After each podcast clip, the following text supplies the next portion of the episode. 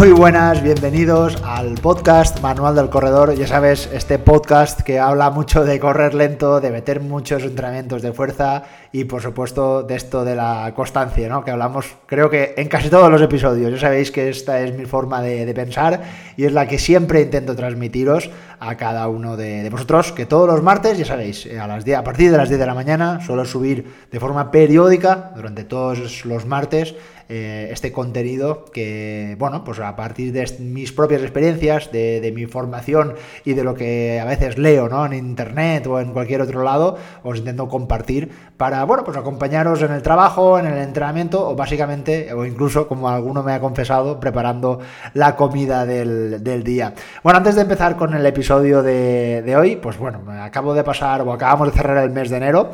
Para mí ha sido un mes de enero horrible, la verdad, lo tengo que decir un poco con risa porque, bueno, la verdad es que la semana pasada no estaba yo de muchas risas, la verdad es que te tengo que decir que fue una semana bastante compleja a nivel de ánimos, a nivel, pues bueno, básicamente cuando uno está lesionado. Y por eso, bueno, pues esta que yo creo que es una de las cosas que muchas veces eh, yo como corredor, por supuesto, porque antes de entrenador soy corredor también como cada uno de vosotros que estáis escuchando y cuando un corredor me transmite que se ha lesionado, que se ha hecho daño, pues por supuesto empatizo mucho con él. Y lo primero que le digo es, pues les envío ánimos, les envío un poco de, cariño, ¿no? Porque creo que justamente en esta época donde nos estamos lesionados, pues eh, necesitamos pues casi un poco más de aprecio, de cariño o de abrigo, ¿no? Para en esta e-, época tan, tan compleja. Bueno, pues yo la semana pasada, además, como sabéis, eh, tuve un esguince en la última media maratón de, Sevilla, donde he tenido el tobillo prácticamente hinchado y que hasta hace unos días, menos mal, ya he podido empezar a correr. Bueno, pues también, ya para ponerlo un poco más complicado, pues el miércoles de la semana pasada también tuve un virus estomacal que, bueno, pues me dejó tan, tan, tan débil que tuve que estar prácticamente todo el día en cama, no tenía fuerzas casi ni para moverme. Pues imaginaros, ¿no? Me dolía el tobillo, me dolía la barriga, malestar, debilidad. Bueno, pues una semana horrible que me ha dejado, la verdad, bastante, con bastantes consecuencias en los últimos entrenamientos que he podido hacer, ¿no? Porque básicamente, pues con esa, esa molestia que aún no está al 100% del tobillo y por supuesto que me ha dejado bastante débil, las sensaciones, pues la verdad que no han sido muy, muy positivas, pulsaciones algo más altas de lo normal, pero bueno, vamos con paciencia. Eh, casi me lo estoy tomando ahora pues como un reset, un reinicio, porque el otro día pues el ver, ¿no? Como los ritmos eran lentos, ¿no? Con lo acostumbrado que estoy yo normalmente, pero eh, veo que tengo que hacerlo así porque no de otra forma, pues me lo tomo que hay que volver a empezar. Dentro de menos de un mes tengo un objetivo bastante importante, tengo que hacer mm, sobre unos 30 kilómetros en, eh, en, Canarias, en la isla de La Palma, es una carrera muy técnica, una carrera compleja y bueno, por lo menos pues vamos a intentar que el tobillo llegue de la mejor forma posible.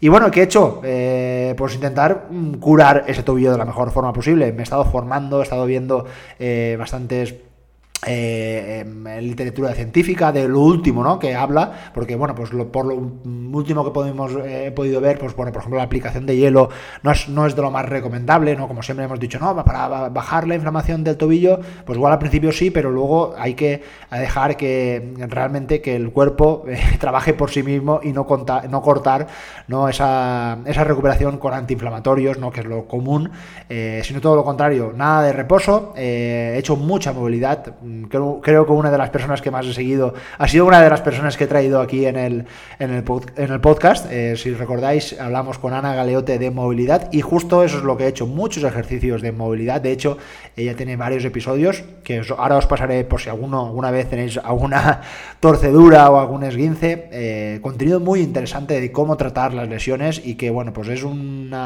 punto de vista más actual, podríamos decir, un poco más atrevido.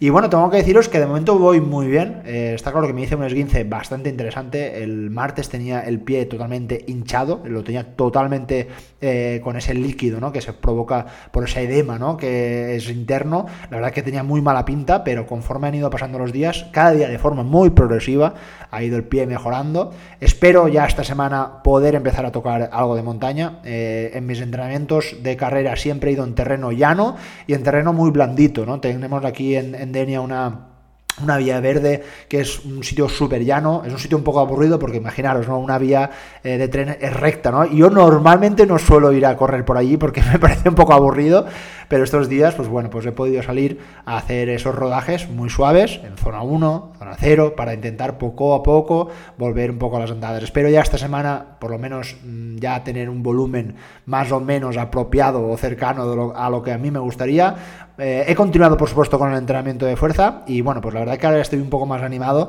para enfrentarme a ante esta próxima semana que venimos como es la primera de, de febrero. Así que espero que este mes de febrero me dé buena forma, me regale salud, por supuesto que yo creo que esto es lo más importante y que este tobillo me permita poder seguir eh, corriendo, que en fin es lo que yo quiero. Vamos con el contenido de hoy. Tener la oportunidad de vivir, de experimentar y de participar en un ultra trail es algo que, si alguno de vosotros lo habéis hecho, es algo que se queda para toda la vida. Es una experiencia que se graba, sobre todo cuando lo haces por primera vez, porque realmente es una de las eh, distancias o una de las carreras que te sobrepasa, ¿no? Te, realmente te saca de tu zona de confort y te realmente te exige para poder terminar esa distancia tan, tan larga. Es una carrera que uno se encuentra con uno mismo, es una carrera que te marca y te marca para, para mucho tiempo. Eh, se define un ultra trail como una carrera donde a partir, vamos a decir que hasta los 42 kilómetros todo lo, todo lo podemos entender, entender, como un maratón, ¿no? 42, 43, 44 kilómetros, pero a partir de aquí, cuando ya alcanzamos cifras de 50, 60 kilómetros, para muchos ya empezaríamos a hablar de ultra trail, es decir, ya estar corriendo durante mucho tiempo. De a partir de aquí ya podemos empezar a hablar de kilómetros de 100, de 150, de las famosas 100 millas, ¿no? Como por ejemplo el, UTMB, ¿no? Que es una de las más famosas. Y luego, pues a partir de aquí podemos incluso encontrar eh, carreras incluso más largas, como Tour de Jeans, o incluso eh, podemos hablar también que aunque no sea un ultra trail, estamos hablando de carreras de larga distancia que cada vez están más de, moda y que posiblemente en el futuro le dedicaremos un episodio porque cada vez hay más gente, son estas backyards, ¿no? Estas carreras de resistencia donde se está corriendo durante mucho, mucho tiempo, sobre todo más tiempo que distancia.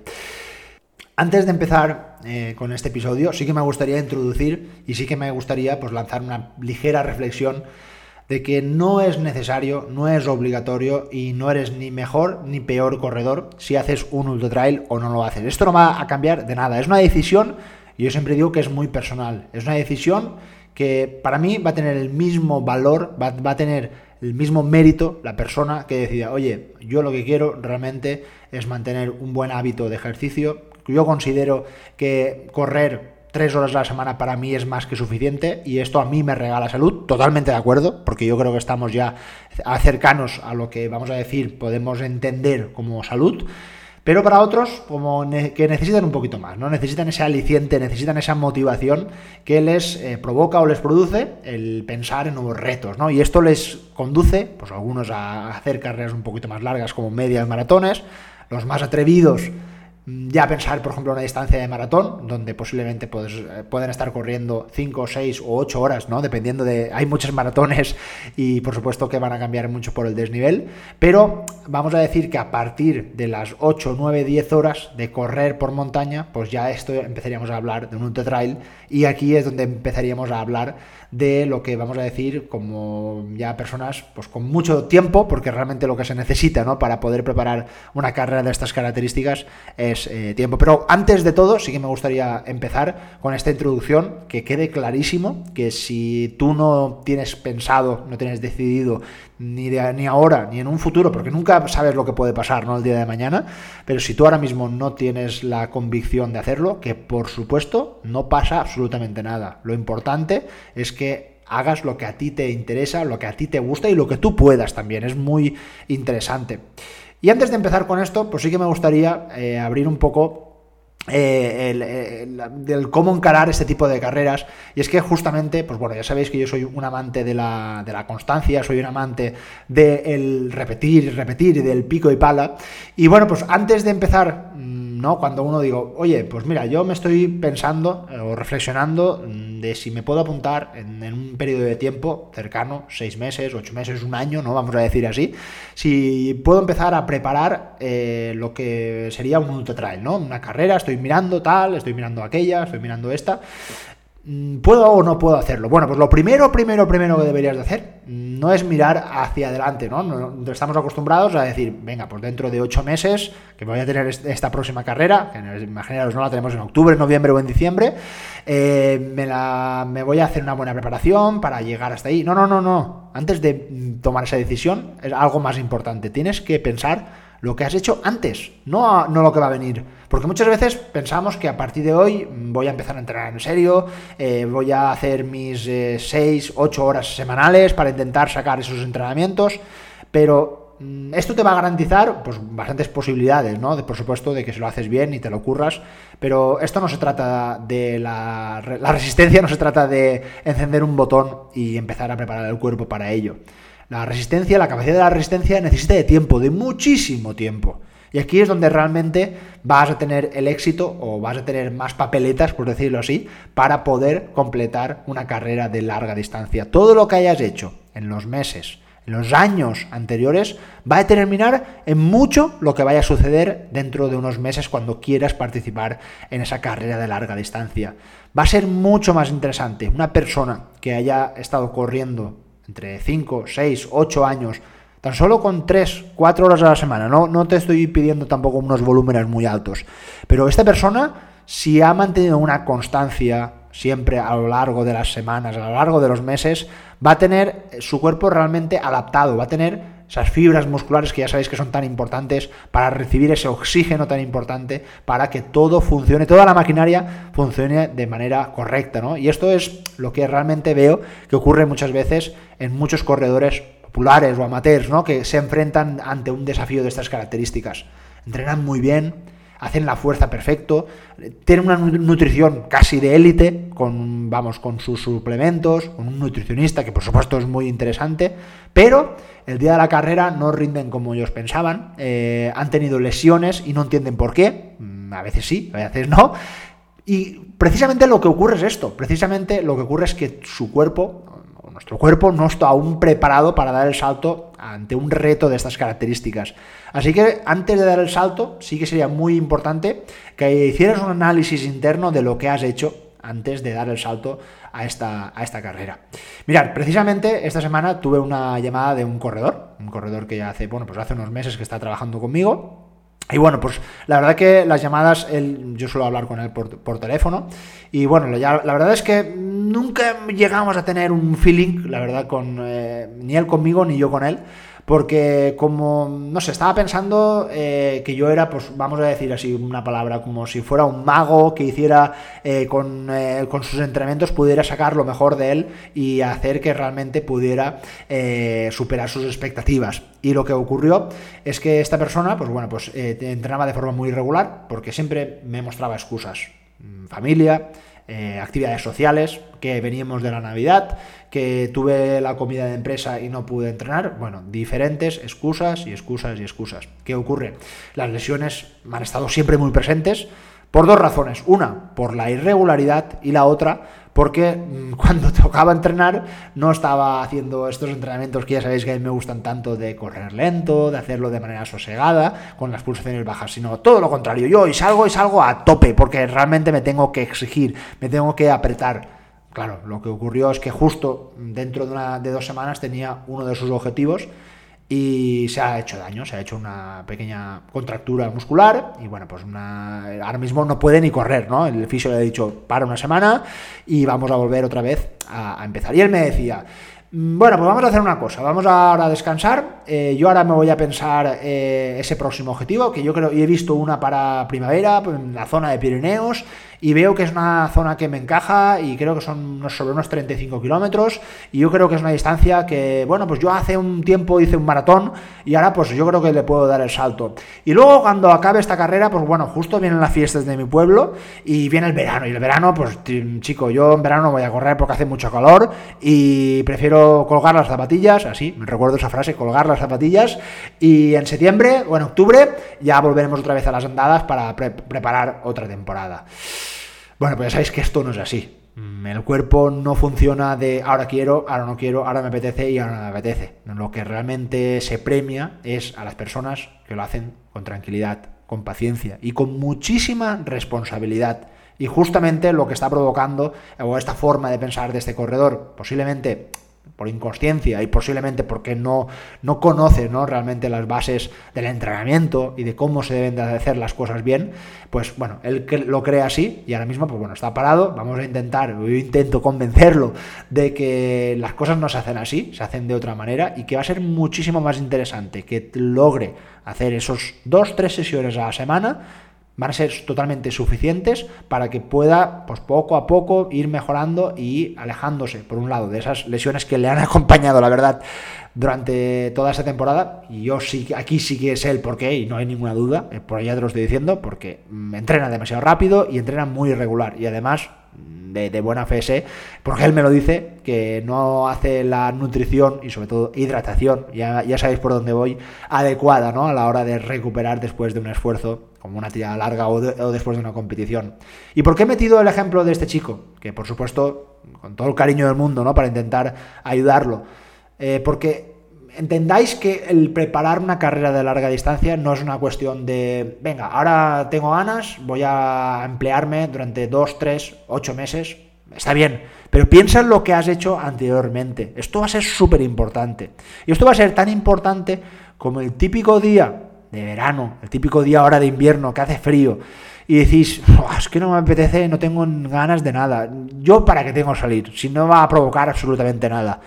No, no, es que mm, seguramente lo que vayas a hacer hoy es un granito pequeño de arena, una pequeña piedrecita de tu muro de lo que realmente va a ser tu rendimiento. Es algo insignificante, pero la consecución de muchos y muchos granos de estos entrenamientos tan minúsculos o parece que no sean insignificantes, van a ser los que realmente van a generar todas esas mejoras y van a poder hacer que tu cuerpo se adapte, se prepare para poder conseguir o dar el salto hacia una distancia más larga, más desafiante, ¿no? Como es la de preparar un ultra trail.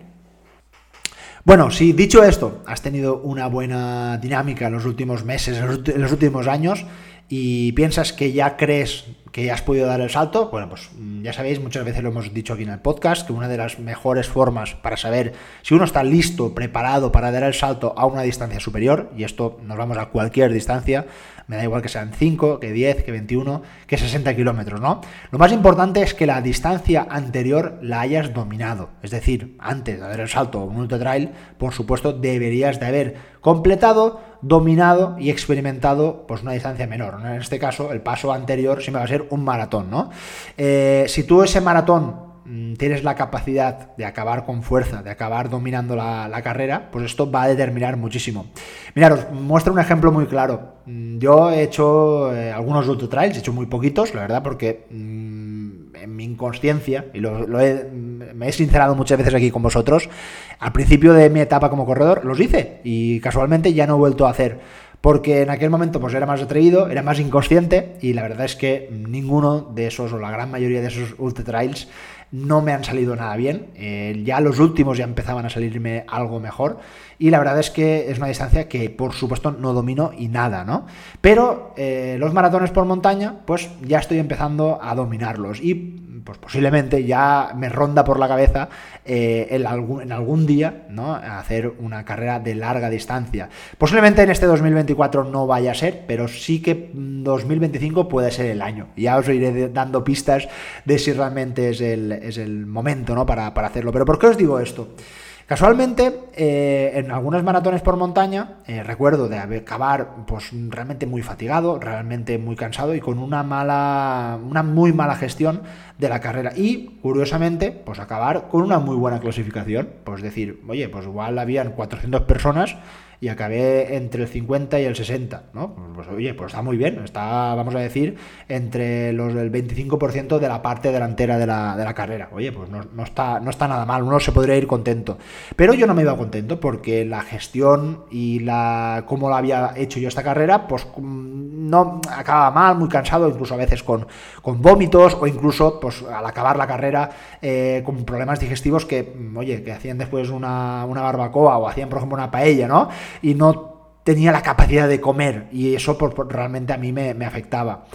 En cambio, eh, recuerdo el año pasado, por ahora, eh, estuve en Galicia, en la Quiroga, una carrera muy bonita, muy técnica, y bueno, pues la verdad que la disfruté muchísimo, mm, tardé casi ocho horas, porque una carrera súper técnica, súper montañera, y bueno, pues casualmente, si no recuerdo mal, ahora más o menos, pero creo que, terminé sobre la mitad de, de las posiciones, es decir, si habían 300 personas, pues quedé el 150.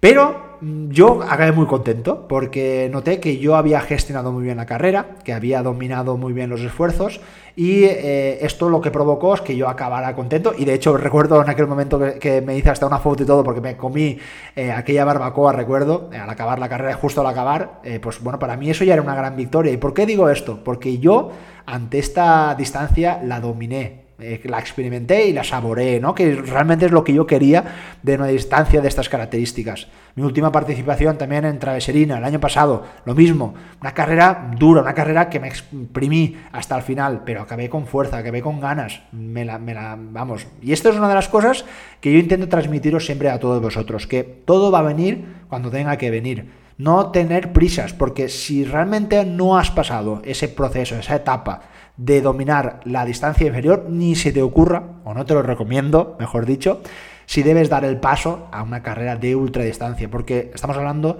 de una carrera que realmente muy exigente, donde mentalmente vas a tener que estar corriendo durante mucho y mucho tiempo. Si la semana pasada hablábamos del maratón, de todas esas bases, todos mm, esos pasos ¿no? que deberíamos de hacer antes de, dar el salto al maratón, bueno, pues cuando si tú estás pensando ahora mismo de decir, oye, pues yo que quiero hacer eh, mi salto al, al Trail, bueno, pues básicamente mm, eh, digo todo lo que dije el otro día, se hablaba de fuerza, de volumen, de que hay que meter la alta intensidad, ese programa lo puedes copiar y pegar para esta, esta disciplina, que es absolutamente lo mismo, pero, pero sí que te diría que para preparar una carrera de estas características, el capítulo del volumen va a tener una alta importancia, porque, bueno, pues vamos a preparar una carrera de larga distancia. Y una de las formas, uno de los trucos, una de las eh, bases, no por decirlo así, a la hora de preparar una carrera de esta, de esta, de esta distancia, es que tengas la capacidad de al menos en el mes anterior o en los meses anteriores, de en algunas semanas, no una, sino varias semanas, poder reunir el tiempo a la semana que vayas a correr en la carrera. Por ejemplo, me explico, si tú tienes pensado que vas a hacer una carrera y vas a tardar de 100 kilómetros y vas a tardar aproximadamente unas 15 o 16 horas, pues en las semanas, vamos a decir, eh, antes del tapering, esas semanas con más volumen, esas semanas más intensas, sobre todo hablando de volumen, deberías de acercarte a las 15, 16 o 18 horas, dependiendo de lo que vayas a tardar, ¿no? Lo que tú tengas previsto eh, tardar. Fijaros que estamos hablando de un volumen muy alto, un volumen que es posible que no todo el mundo tenga la capacidad, por trabajo, por familia, porque realmente tiene otras opciones, ¿no?